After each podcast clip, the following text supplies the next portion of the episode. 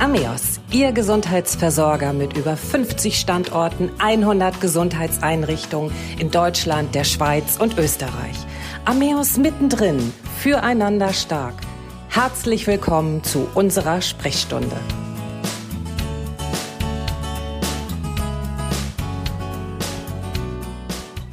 Schön, dass Sie wieder dabei sind. Mein Name ist Christiane Hartun-Kollbaum und mein Gast heute ist Dr. Daniel Emke. Dr. Emke ist Chefarzt am Ameos Klinikum Neustadt und Eutin. Als Facharzt für Psychiatrie und Psychotherapie ist er Spezialist für suchtmedizinische Grundversorgung und spezielle Schmerztherapie. Dr. Emke verfügt daher über vielfältige Erfahrungen unter anderem mit Suchtpatienten. Unser Thema heute, es gibt tausend Gründe, Alkohol zu trinken. Es gibt tausend Gründe, Alkohol zu trinken, wenn nicht sogar noch mehr. Das Gläschen nach Feierabend als Belohnung für einen erfolgreichen Tag, als Tröster für einen erfolglosen Tag, zum Anstoßen nach dem Essen, vor dem Essen. Nicht immer wird natürlich aus dem regelmäßigen Trinken eine Alkoholsucht. Diese kann sich aber schneller entwickeln, als man denkt. Die Abhängigkeit von Alkohol ist gekennzeichnet durch körperliche, psychische und soziale Probleme und führt zu einer Reihe von Folgeschäden. Etwa 1,6 Millionen Menschen in Deutschland sind alkoholabhängig. Davon kommen aber nur etwa 30 Prozent in spezialisierte Behandlung, wie zum Beispiel im Ameos Klinikum Neustadt. Herzlich willkommen, Herr Dr. Emke. Hallo, schön, dass ich da sein darf. Herr Dr. Imke, es gibt ja, wie ich gerade in der Einleitung gesagt habe, tausend Gründe, Alkohol zu trinken. Wann haben Sie das letzte Mal Alkohol getrunken? Vor drei Tagen Rotwein zu einem tollen Abendessen mit meiner Frau. Warum ist Alkohol eigentlich so gesellschaftsfähig? Es ist eine Droge und trotzdem wird sie konsumiert. Ähm, und warum werden diejenigen, die aus, ja, vielleicht Überzeugung Alkohol ablehnen, immer noch schief angesehen? Es ist so, dass Alkohol in unserer Gesellschaft einen hohen Stellenwert hat und auch gesellschaftlich akzeptiert ist als Droge und es in bestimmten Szenen einfach auch dazugehört, dass Alkohol getrunken wird. Es hat ja auch ein verbindendes Element und ähm, bereits äh, Sigmund Freud hat mal gesagt, dass das Leben, wie es uns auferlegt ist, zu schwer für uns ist äh, und um es zu ertragen, brauchen wir Linderungsmittel. Also das Thema Suchtmittel und insbesondere Alkohol in unserer Gesellschaft äh, ist einfach ein über die Jahrhunderte fest verwurzelter Bestandteil gesellschaftlichen Lebens. Sie haben gerade gesagt Linderungsmittel, aber es ist ja ein Trugschluss, dass Alkohol tatsächlich Linderung bringt in irgendeiner Form. Das Gemeine ist, dass Alkohol, wenn er denn Linderung bringt, diese immer nur sehr kurzfristig bringt. Wenn er aufhört zu wirken, ist die Welt mindestens genauso dunkel, wie sie es vorher war, wenn nicht durch den Kater bedingt noch dunkler. Die Hauptgründe, warum Menschen missbräuchlich, wie wir in der Medizin sagen, Alkohol konsumieren, ist halt entweder um unangenehme Gefühlszustände zu lindern oder um positive Gefühlszustände hervorzurufen. Und das ist halt auch das, wo wir in der Suchtmedizin sagen, wenn das der Fall ist, wenn man zum Beispiel Alkohol oder auch andere Suchtmittel mit dem Ziel einsetzt, also es entweder nicht ertragen zu können oder besser drauf sein zu wollen, da fängt es dann an, schwierig zu werden. Ist eigentlich regelmäßiger, aber mäßiger Alkoholkonsum auch schon eine Art Abhängigkeit? Ja, da gibt es so zwei Sachen, die man betrachten muss. Das eine ist die Menge an reinem Alkohol, die man zu sich nimmt. Da sagt die Weltgesundheitsorganisation, dass Mengen bei Männern bis äh, 24 Gramm reinem Alkohol pro Tag und bei Frauen nur 12 Gramm reinem Alkohol am Tag als gesundheitlich zumindest weitgehend unbedenklich gelten. 12 Gramm Alkohol, um bei den Frauen zu bleiben, äh, klingt erstmal relativ viel. Wenn man das aber ausrechnet äh, und äh, zum Beispiel von Wein mit einem durchschnittlichen Volumenprozentanteil an Alkohol ausgeht, dann hat 0,1 Liter Wein schon 8 Gramm reinen Alkohol. Das heißt, mit 0,2 Liter Wein sind wir schon drüber über den 12 Gramm. Das ist so die rein medizinische äh, Sicht darauf. Psychiatrisch oder suchtmedizinisch ist es so, dass die Diagnose einer Abhängigkeitserkrankung am Verhalten äh, und an bestimmten Kriterien geknüpft ist. Da gibt es so sechs verschiedene Kriterien. Eins ist zum Beispiel der unbedingte Wunsch oder auch schon Zwang, ein Suchtmittel zu konsumieren. Dann das Entscheiden eines körperlichen Entzugssyndroms und auch die Toleranzentwicklung. Das heißt, ich brauche immer mehr, um den gleichen Effekt hervorzurufen. Wenn von diesen sechs Kriterien drei innerhalb der letzten zwölf Monate vorliegen, dann spricht man von einer Suchterkrankung. Das heißt, das habe ich jetzt dann richtig verstanden. Wenn ich am Tag 0,2 Liter Wein trinke als Frau, ist das für mich schon schädlich oder kann es schädlich sein? Ähm, beginnt dann für mich da schon der Alkoholismus? Es kann schädlich sein. Alkohol ist ein Zellgift. Das dürfen wir immer nicht vergessen. Es hat vermeintlich positive Wirkungen, wie dass es einem besser geht. Es gibt ja auch so ein schönes Sprichwort, nüchtern zu schüchtern, besoffen zu offen. Ja, das spiegelt ja so ein bisschen diese berauschende und enthemmende Wirkung des Alkohols auch. Ähm, aber für die Organe im Körper, und da muss man ganz klar sagen, für fast jedes Organ im Körper ist Alkohol letztlich schädlich. Der Begriff Alkoholismus ist halt ein historischer Begriff, den wir heutzutage in der Medizin so nicht mehr benutzen. Ähm, die Abhängigkeit als solche ist von diesen äh, Kriterien abhängig, die zu stellen. Eines der Kriterien ist aber auch zum Beispiel, dass ich weiter trinke, obwohl ich schon schädliche Folgen habe. Schädliche Folgen können körperliche Schäden sein, Leberschäden, Hirnschäden oder was. Es kann aber auch sein, dass ich aufgrund des Alkoholkonsums ernsthafte partnerschaftliche oder berufliche Probleme bekommen habe. Auch das ist eine schädliche Folge. Wie kann ich denn so eine Abhängigkeit vermeiden? Sie haben ja gerade von den Kriterien gesprochen. Wenn ich also an mir vielleicht eins von diesen Kriterien feststelle, ähm, aber haben Menschen, die alkoholkrank sind, überhaupt noch den Blick für die Realität? Da muss man für sich selber wachsam sein. Wenn man merkt, dass sich die Gewohnheiten verändern, dass man denkt, ach, jetzt könnte ich mir ja mal was gönnen und dann zum Alkohol greift, oder wenn man merkt, dass man statt einem Glas auf einmal regelmäßig zwei Gläser trinkt, dann sind das Sachen, die man äh, betrachten sollte und da wachsam mit sein sollte. Man darf halt nicht vergessen, dass man es mit einem gesundheitsschädlichen Stoff zu tun hat und damit verantwortungsbewusst umgehen muss. Wir haben gerade diesen Realitätsverlust, den ich eben gerade schon angesprochen hatte. Ist es so, dass man das verdrängt als alkoholkranker Mensch ähm, oder sieht man es tatsächlich nicht, ähm, dass man vielleicht schon die Kriterien erfüllt, dass man körperliche Schäden hat oder eben soziale Einschränkungen? Der Mensch ist ein unglaublicher Meister im Verdrängen. Ohne Verdrängen würden wir als Menschen gar nicht weiterkommen. Ähm, was wir auch ziemlich gut können, ist leugnen, nämlich zu erkennen, dass das, was wir an Probleme haben, mit uns selber zu tun hat. Das ist etwas, was uns allen schwer fällt. Es ist immer leichter, die Probleme im Außen zu suchen als bei uns selber. Und ähm, ich habe schon viele Patienten begleitet in den Entzugsbehandlungen und äh, derartigen Therapien, die dann, nachdem sie wirklich einen ganz schlimmen Entzug gemacht haben und schon 30 Mal bei uns waren, gesagt haben, so jetzt schaffe ich es, jetzt weiß ich, ich werde es schaffen, wo man dann als Therapeut denkt, ja, ähm, ich wünsche es dir, dass du schaffst, aber ich weiß, dass es schwierig wird, weil es einfach ein so unglaublich äh, schwieriger Gegner ist, die Suchterkrankung. Und ähm, die Menschen haben das zum Teil bewusst, dass sie es nicht schaffen werden und versuchen für sich aber trotzdem vor sich selber besser dazustehen. Auf der anderen Seite ist es so, dass wir wissen, dass bei der Alkoholabhängigkeit ein großer Teil an genetischen Faktoren liegt. Und da spielt das Belohnungssystem, das ist besonders das Dopamin- und Serotoninsystem im Gehirn, das Glutamatsystem eine ganz entscheidende Rolle. Und wenn es da bestimmte Varianzen gibt, dann ist es sehr, sehr schwierig, über etwas, was so sich belohnend auswirkt wie ein Suchtmittel, die Kontrolle zu behalten. Das heißt nicht, dass die Menschen dem hilflos ausgeliefert sind. Aber bei jemandem, bei dem das Belohnungssystem sehr schnell anspringt, bei dem ein kleiner Tropfen Alkohol vom Prinzip reicht, wenn es da eine Konditionierung gibt und äh, wo dann die Glücksgefühle losjagen, da wird es sehr schwierig, dem zu widerstehen. Ist dann, wir haben vorhin ähm, von 1,6 Millionen Menschen, die rein statistisch gesehen ähm, alkoholkrank sind, äh, gesprochen. Ist die Dunkelziffer nicht viel höher? Gibt es nicht viele Menschen, die vielleicht gar keinen Entzug machen, die nicht zum Arzt gehen, sondern die ja einfach immer weiter trinken?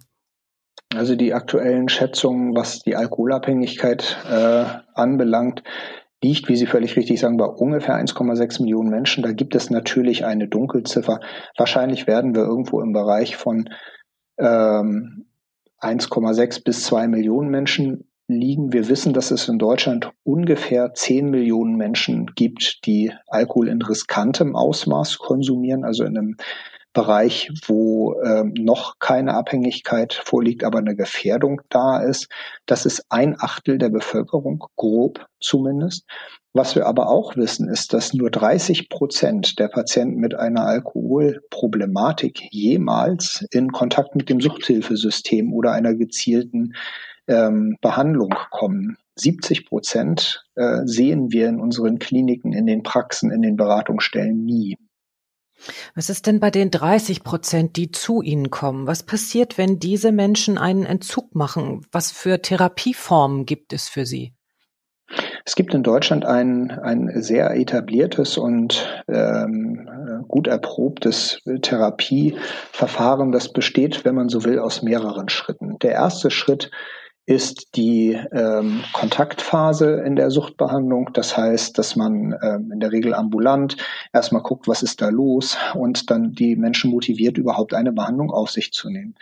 Die zweite Stifte, äh, Stufe ist die Entgiftungsphase. Die kann stationär oder auch ambulant erfolgen. Bei etwas fortgeschritteneren Abhängigkeiten empfiehlt man das aufgrund von möglichen Komplikationen wie Krampfanfällen auf jeden Fall stationär zu machen. Da wird dann entgiftet. Und im Rahmen dieser Entgiftung werden dann auch weitere Schritte eingeleitet und so die ersten therapeutischen Bausteine gelegt, wenn die Patienten das möchten. Die dritte Stufe ist dann die Entwöhnungsphase. Die dauert etwa drei Monate, auch länger. Ähm, Wenn es ambulant gemacht wird, dauert es auch durchaus mal ein halbes Jahr. Das findet halt entweder ambulant oder in Fachkliniken oder auch in Tageskliniken ähm, statt. Dort steht die Psychotherapie im Vordergrund. Also da setzt sich keiner hin und sagt mit einem erhobenen Zeigefinger, du sollst nicht trinken. ist ja völliger Quatsch. Das wissen die Leute selber, sondern es geht um die Hintergründe. Warum trinke ich in dieser Situation und mache nicht was anderes? Und nach dieser Entwöhnungsphase kommt dann die, im besten Fall die Nachsorgephase, wo dann noch ambulant gesprochen wird. Ähm, hier kommen Selbsthilfegruppen wie die anonymen Alkoholiker, die Guttempler, das Blaue Kreuz oder andere ins, äh, äh, mit rein. Und hier ist das Ziel die Verringerung der Rückfallgefahr. Wenn ein Patient diese Phasen durchläuft und da wirklich motiviert bei ist, dann hat er eine Abstinenzwahrscheinlichkeit nach Abschluss der Entwöhnungstherapie, also nach dieser bis zu halbjährigen Therapie, nach einem Jahr im Follow-up von 70 Prozent. Und das ist ziemlich gut. Das heißt, die Heilungschancen, wenn man sich so einer Therapie öffnet und äh, die verschiedenen äh, Therapiestufen durchläuft, ist dann ziemlich hoch. Das habe ich so richtig verstanden. Wobei eine Heilung von dieser Erkrankung im medizinischen Sinne nicht möglich ist. Also man bleibt, so ist es eigentlich, in der Regel abhängig. Man muss also einen sehr, sehr bedachten Umgang mit Suchtmitteln weiter pflegen. Ich kenne ganz viele Patienten, die wirklich dann konsequent Abstinenz, äh, abstinent auch sein müssen, um weiter abstinent bleiben zu können. Da kommen die sogenannten Triggerreize rein, also dieses Ploppen der Bierflasche, der Geruch des Biers, die Schaumkrone und dann der Geruch und der Geschmack. Ähm, und da kommt man relativ leicht, wenn man wirklich abhängig ist, zack, wieder in diesen Teufelskreis rein.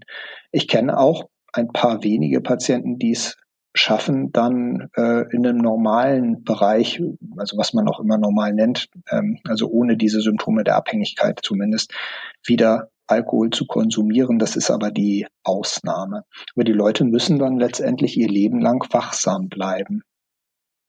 Was raten Sie denn Betroffenen? Also zum einen denjenigen, die merken, ich habe ein Alkoholproblem, aber auch denjenigen, die vielleicht eben auch erfolgreich die Therapieformen durchlaufen haben, ähm, wieder dann im Alltag drin sind. Ähm, Gibt es da bestimmte ja, Fachinformationen ähm, oder müssen die Betroffenen regelmäßig in Behandlung bleiben oder sich wieder in Behandlung begeben?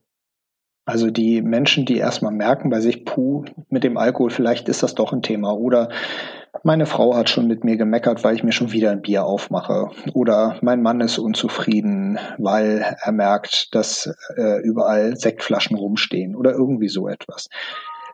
super Ansprechpartner sind die Hausärzte. Die Hausärzte kennen die Szene vor Ort, die wissen, wo man sich hinwenden soll. Also wer ein Problem hat, sollte sich seinem Hausarzt anvertrauen.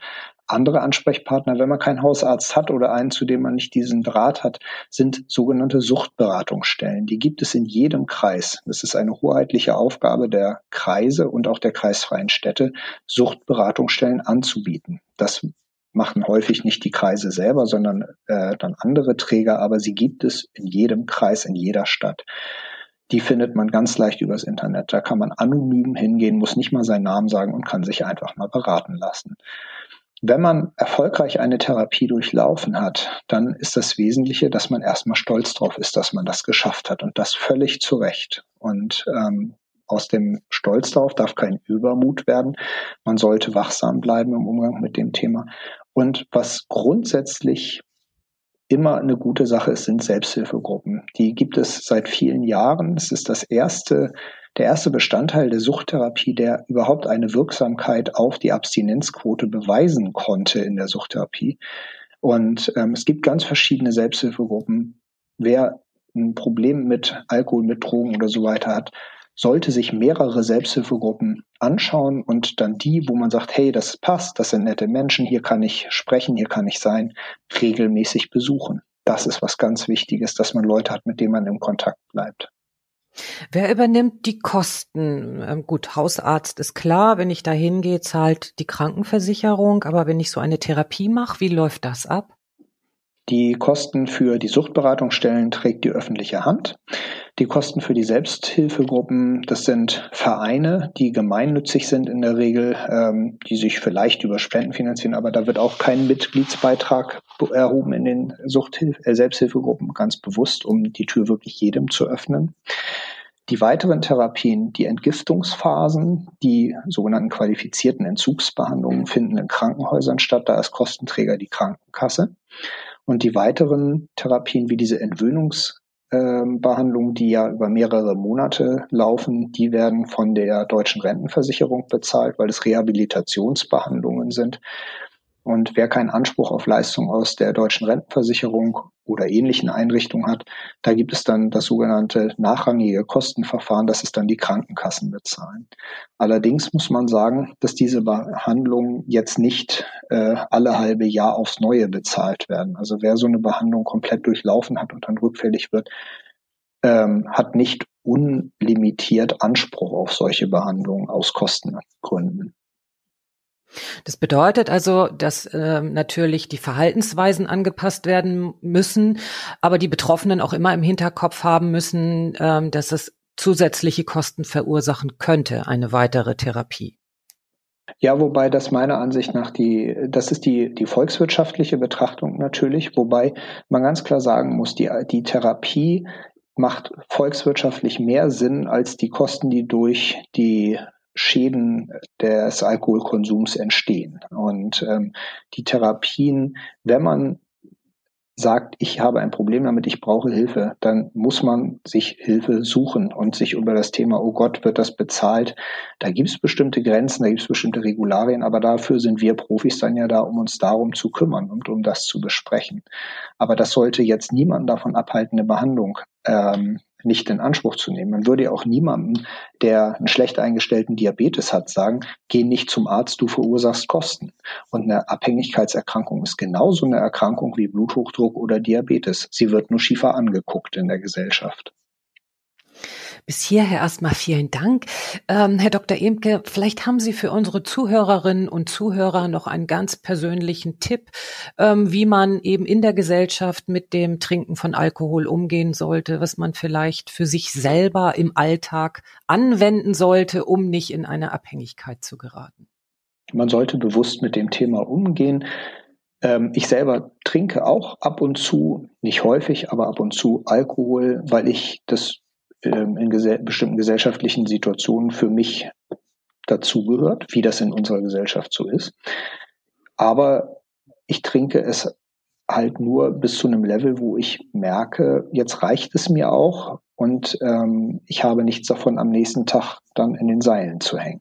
Das ist meine Sichtweise darauf. Also das Thema ist der bewusste Umgang mit dem Alkohol. Der zweite Punkt ist der, wenn ich in meinem Umfeld jemanden beobachte, wo ich mir Sorgen mache oder wo ich finde, dass der zu viel trinkt, dann hilft es, die Leute darauf anzusprechen. Weil nur das darüber sprechen hilft. Es zu verheimlichen hilft definitiv nicht.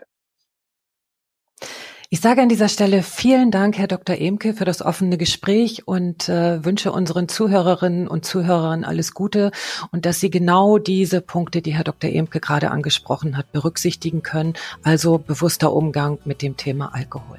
Bis zum nächsten Mal. Tschüss. Das war Ameos mittendrin füreinander stark. Mein Name ist Christiane Hartun-Kollbaum und ich freue mich auf Sie. Bis zur nächsten Sprechstunde.